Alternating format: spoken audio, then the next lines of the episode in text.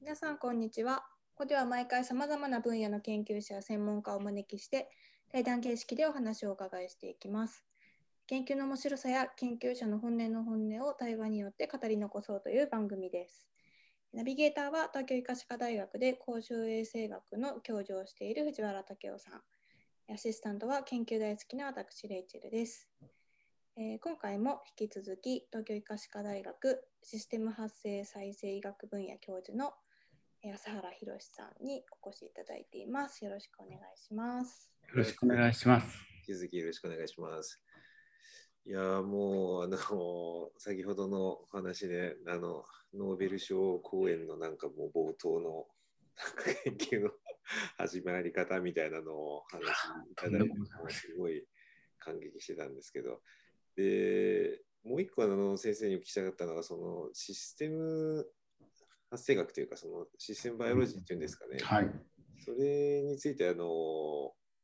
とんど私知りませんで、まあ、ネットで調べれるぐらいのことは予習してきたんですけど、あの実は前回の、あの工学の西田先生もですね、そのまあ、レギュレーションっていうことがこう本質なんじゃないかっていうようなことをおっしゃってて、まあ、先生のそのシステム発生学システムバイオロジーもあのそういうことなのかなと思いながらでももっとなんかいろいろと深いんじゃないかなと思いながらちょっとそのあたりの話、はい はい。あの、ありがとうございます。えーまずですね、このシステム医学っていうのは、そうですね、もう10年、うん。14、5年前の流行りで、うん今はまあ当たり前のことになっちゃったかなと思うんですけれども、当時のことを思い出しますと、えーまあ、もっと言えば20年前って多分遺伝子を見つけて、えーこんなの見つけたっていう、なんか、まあ、本当にいい刀一騎打ちのような、そういったイメージの研究が多かったと思うんですけれども、2000年になって、あのほとんど全ての遺伝子っていうものが、まあ、分かって、まあ、とにかく人物あのどういうどういう人かは分かんないけど、とりあえず役者はそこれだけいると、2万人いるってことが分かってしまってから、えーその研究の方法がだいぶ変わってきたっていうのがあります。で、あのこの遺伝子がこういったことで大切だって言ったときに、まあ、それまで、うん十数年前までの時にはそれでよかったんですけれども、まあ、役者が全部揃ってしまったら、じゃあその人はその2万人の中でどれぐらいの位置なのっていう、どれぐらいすごいのか、うん。言い方変ですけど、偏差値みたいなところで言うと、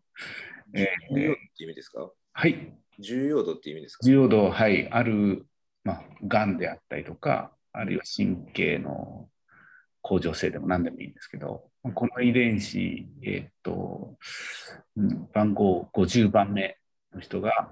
すごく大切だとかいうときには、まあ、どれぐらい大切、大切度で言うと、2万人の中からどれぐらいの位置にいるの？という話になってきたと思います。で、それを見るには、全員チェックしないといけないですね。その才能といいますか、そこでの貢献度というか、まあ、点数付けをして、えー偏差値的には、まあ、すごいことはすごいけど、まあ、頑張るんだけど、でも55ぐらいかなっていうこともあれば、あのもう飛び抜けてすごい60、70とかなると、やはりすごい、はい、それはすごいですとか、いうこともあるし、すごいように見えても、本当は全然すごくなかったということも出てくる、そういうことが測れるようになってきたと思います。主役級主役級の遺伝子となんか名バイプレイヤーみたいな。そうですよね。はい。中心的であったりとか、まあ、小畜梅がつけれるようになったっていうことがあります。で、一番はその遺伝子の量を測るっていう研究がその頃から盛んになって、マイクロアレイという方法なんですけど、それをもっていろんなことが分かりだしたんですけども、えー私たちは、そういう、どう言ったいんでしょう。もう大御所がもうすごくできる研究では太刀打ちできませんので、えー、ちょっと面倒くさいけれども、丹念にやっていくと、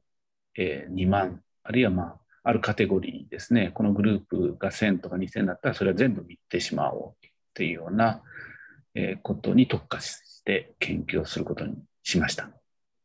でも結局は総ざらいですよね。ここの部分はもう二度と見なくていいよと。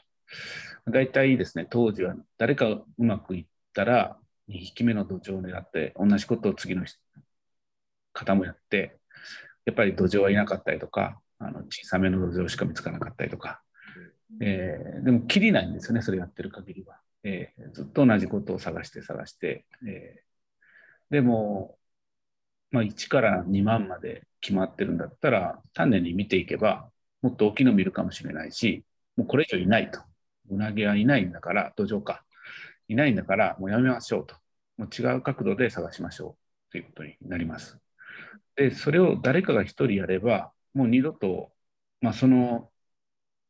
解析というか、そのレベルであれば、もう人類みんなやらなくてよくなる。うん、で、自分が得意で興味があって、えーまあ、何何らかのこう貢献ができる可能性がある、勝ち目もあるっていうのが、えー、さっきの発生段階における遺伝子の発現を可視化して、それをカタログ化するっていう。それは我々は私の思っていたシステム研究であって、なんかもっともっとこう高度な、えー、システマティックな研究を、えー、やられてる先生もたくさんいらっしゃるので、えー、そこはいろんな解釈なのかなと思います。ただ、そういったことをやってると、あの、医科歯科の先生方に興味持っていただいて、その名前を付けなさいというふうに目の方に言われたので、はい、今に。うちの研究室に国際って付けなさいって言われて付けたのとじゃあ一緒ですね。これそんな感じです。はい。そこは長いものには巻かれるので。はい、いや先生、今の偏差値、遺伝子の偏差値の話で、何にとって大事かっていうのによって、その偏差値って違う。はい。国語の偏差値、数学の偏差値っていうので。それをもう全部ライブラリー化したんですか？いえいえいえ、あの、私が見れるところではっていうところですね。うん、えっと、発言っていうことで言うと、全身くまなく見れるような実験手法を使ったので、えーまあ、それは、あの、頭の先から足の先までというか、尻尾の先まで、えー、解析ができるような形にして、まあ、その中でもっと集中して研究するところは、我々だったらあの筋骨格系に注目し、で他の臓器とか組織についてはオープンにして、えー、他の方に、どうぞご利用くださいという感じで、っていうことをしました。すごい基本的な質問なんですけど、その一つの遺伝子は、例えば国語、算数社会理科ってこうなんかいろんな点数がこうつけれるものなのかなんかもうこれは国語だけみたいな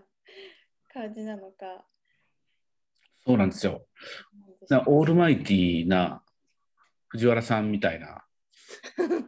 方もいらっしゃってあの何でもこなせるよ。で特化したのもいます。あのもう数学だけやらしたらめちゃくちゃすごいけども、まあ、他のことには全く興味がないというか、能力もないっていうような遺伝子もあります。ですので、まあ、特異的であったりとか、共通なっていうような言葉を使ったりもしますけれども、えー、そこが面白いところです。逆に言うと、そういった特異的だけだと、とても2万の遺伝子では、えー、全てのことをやりませない、うん、まあ、我々のなんか生命活動を考えると、もう、俺はこれだけしかしないではちょっと困るので、なんだかんだと、えー、ピッキーな人でも、4つや5つはこなしてるんじゃないかなと思います。それが多分、あの我々の病気でも、えー先天性疾患を含めて、まあ、いろんなところに症状が出るってところがつながってるかもしれないですね。うんあ例えばそういうのを考えると、まあ、その医療に応用するって考えた時に遺伝子のここをちょっとこうやっぱり変え変えるなりなかんですけど、そうなった時に思いもやらないところにも変化が出ちゃったとかおっしゃる通りです。はい。そうですよね。あの、心臓を治したつもりが、えー神経の方で副作用というか、大変なことが起きたってなると元も子もありませんので、逆に言うとそういった、えーこの人は副業何持ってるのかっていうことを知っておくことも、えーすごく重要な情報かもしれないですよね。はい。特に発生ということを考えると、うんえー本当にそういうことになってくると思います。後で、やっぱしあの元に戻しますってことが難しいので、うんで先生、あの、ちょっと公衆衛生に寄せた質問してもいいですか？あの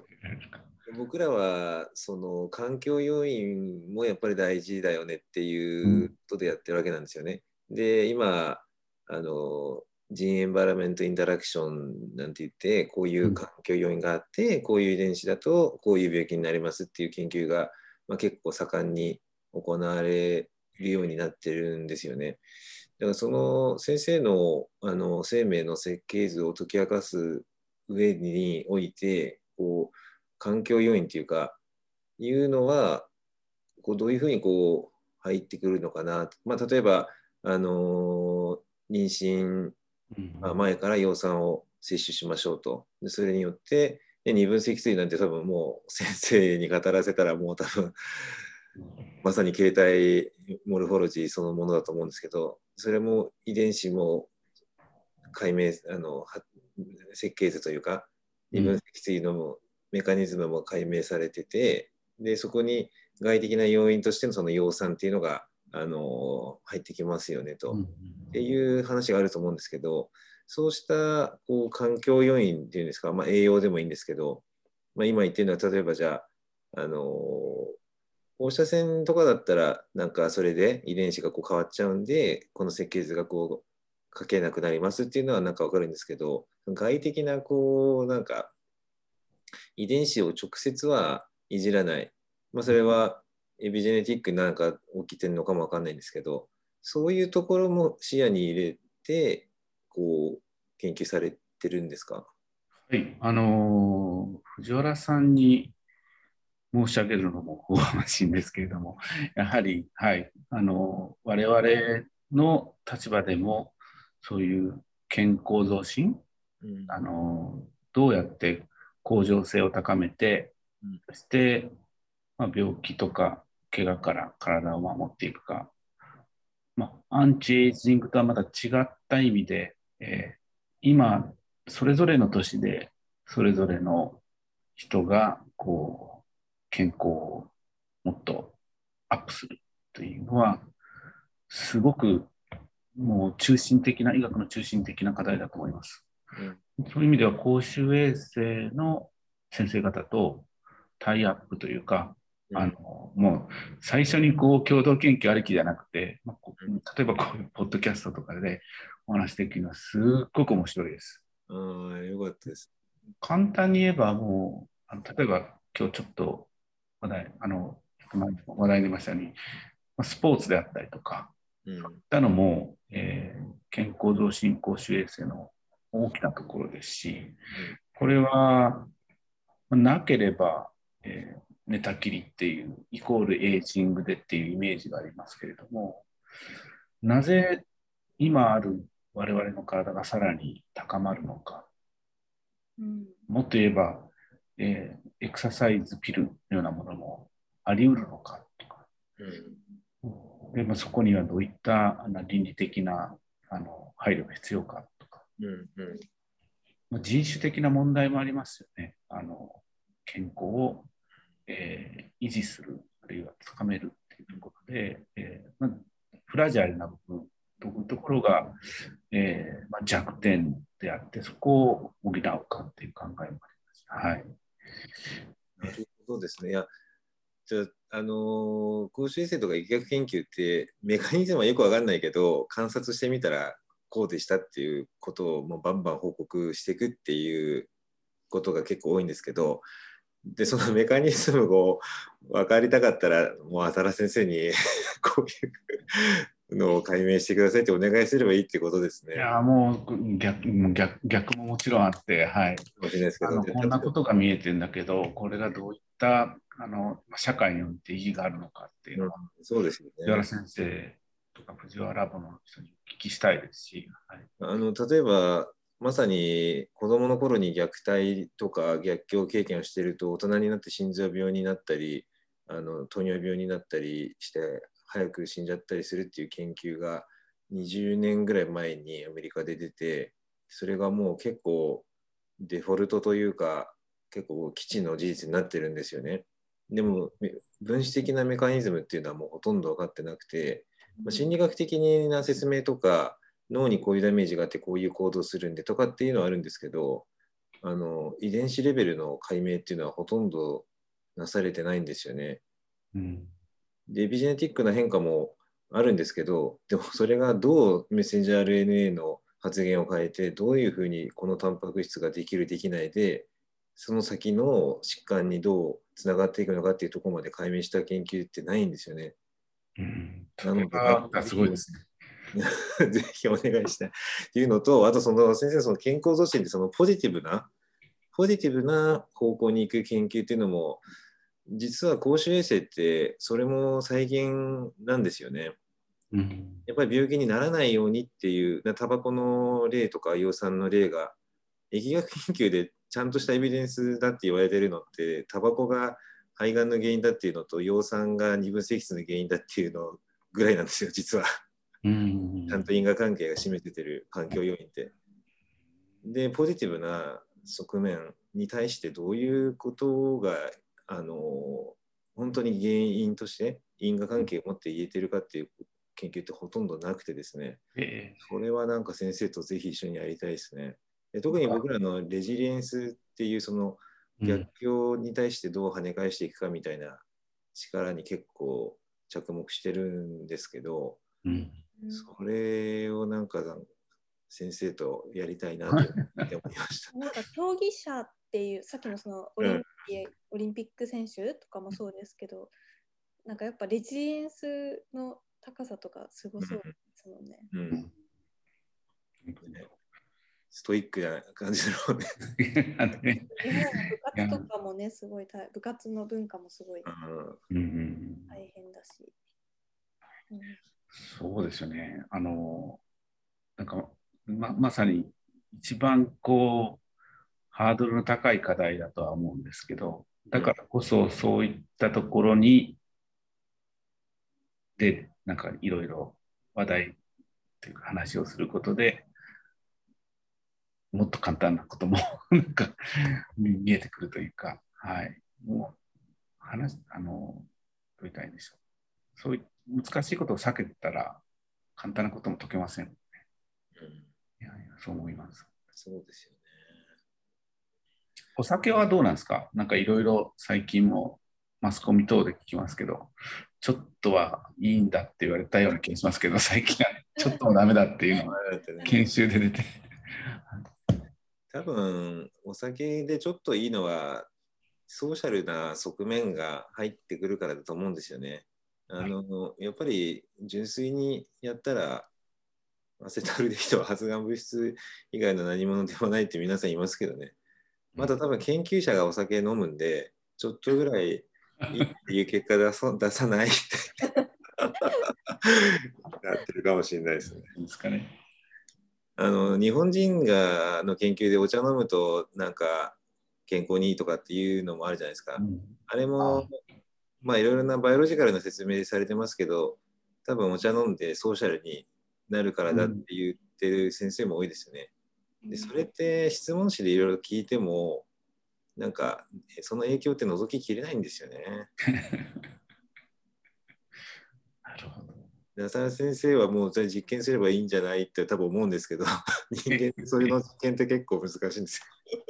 そうでしょうね。確かになんか、うん想像を絶します。はい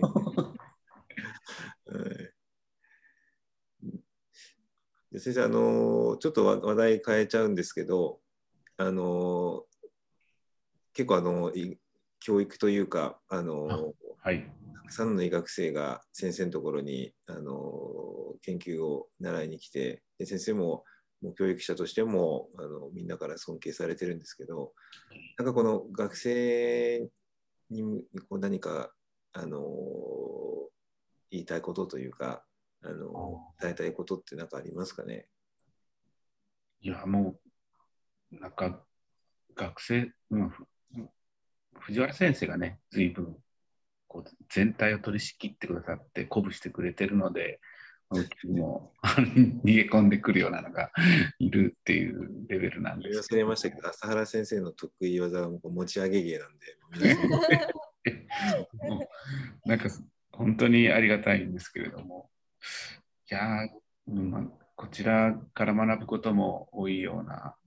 うん素晴らしい若手がいっぱいいて、えいやなんか学生さんにい今やっとくべきことはありますかみたいなことを聞かれること多くないですか、ーああ、なるほど。そうですね。うん、はい。ななんかなんて答えられてるのかなと思って。そうですね。まあ、私のたちの研究室でできることっていうのは、えーまず、どういったらいいんでしょうか？えー野球でいうキャッチボールとかトスバッティングみたいなものも教えつつ、あとはこうやったらホームランを打てるっていうのはなかなか、あの我々自身もホームラン打ててませんし、まあ、まずどうやってあの試合に出るか、その試合を見てるのをベンチでしっかり見ながらっていう、その2つでしょうかね。ただ、両方とも必要だと思うので、ええーなんとかそういう、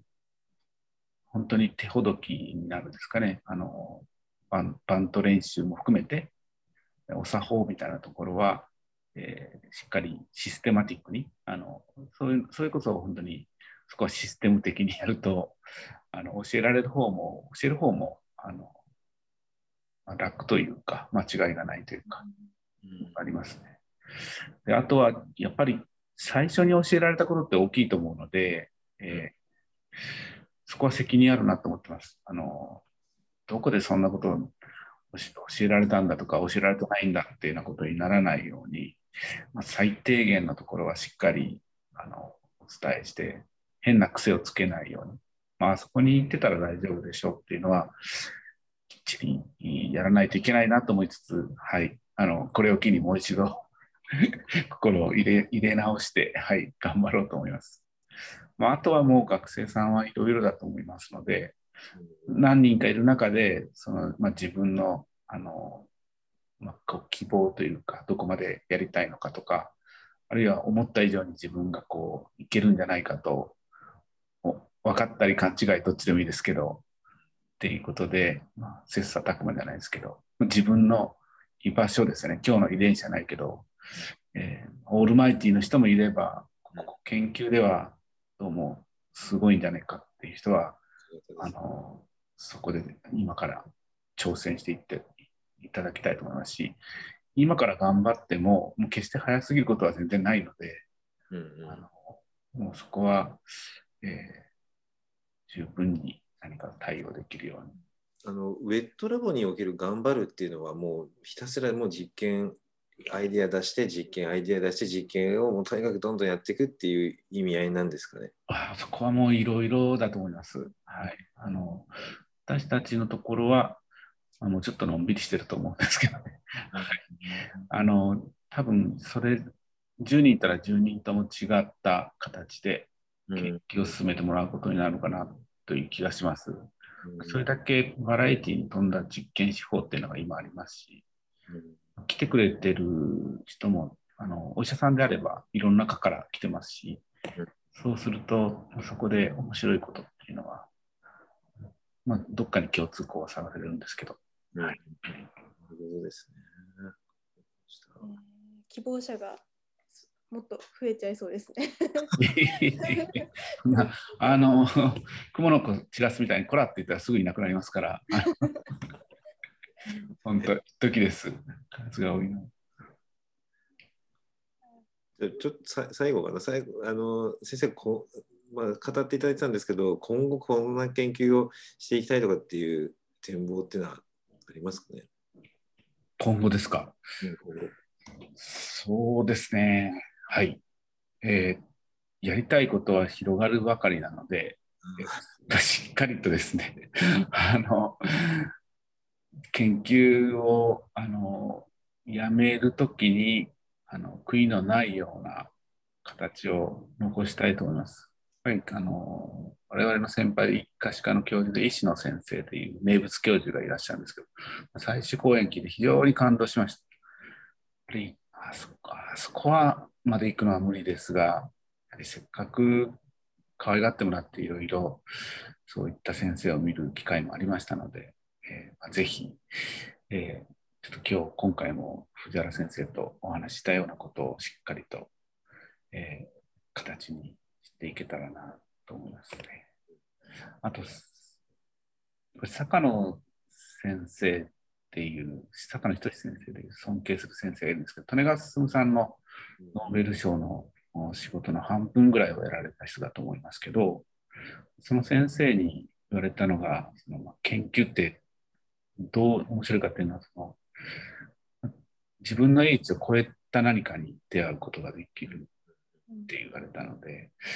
えーやはりあまりこう、まあ、仮説ドリブンではなく、まあ、うん。そういう、まあ、人類が考えもつかないような、まあ、それが人類を作ってるんだっていう気持ちで、うんあの、これをやり遂げるだけでなくて、まあ、新たな出会いじゃないですけどね、そういうものを見逃さないように、そういうチャンス、巡り合えるチャンスも、まあ自分の仲間にのためにも見逃さずに取っておきたいと思います。深すぎます これはきついですね、ポッドキャストって。興味はあったんですけど。こうなんかスライド使えないっていうのはありますよね。こういやーすごい、いやもうね、帰って伝わさんと藤原先生に載せられて、はい、もうとても、とてもとてもよそではできないです、このこと。もう大変勉強になりました。もうありがとうございましたいんですけど、ちょっと時間もあれなので、す。はーい。はい。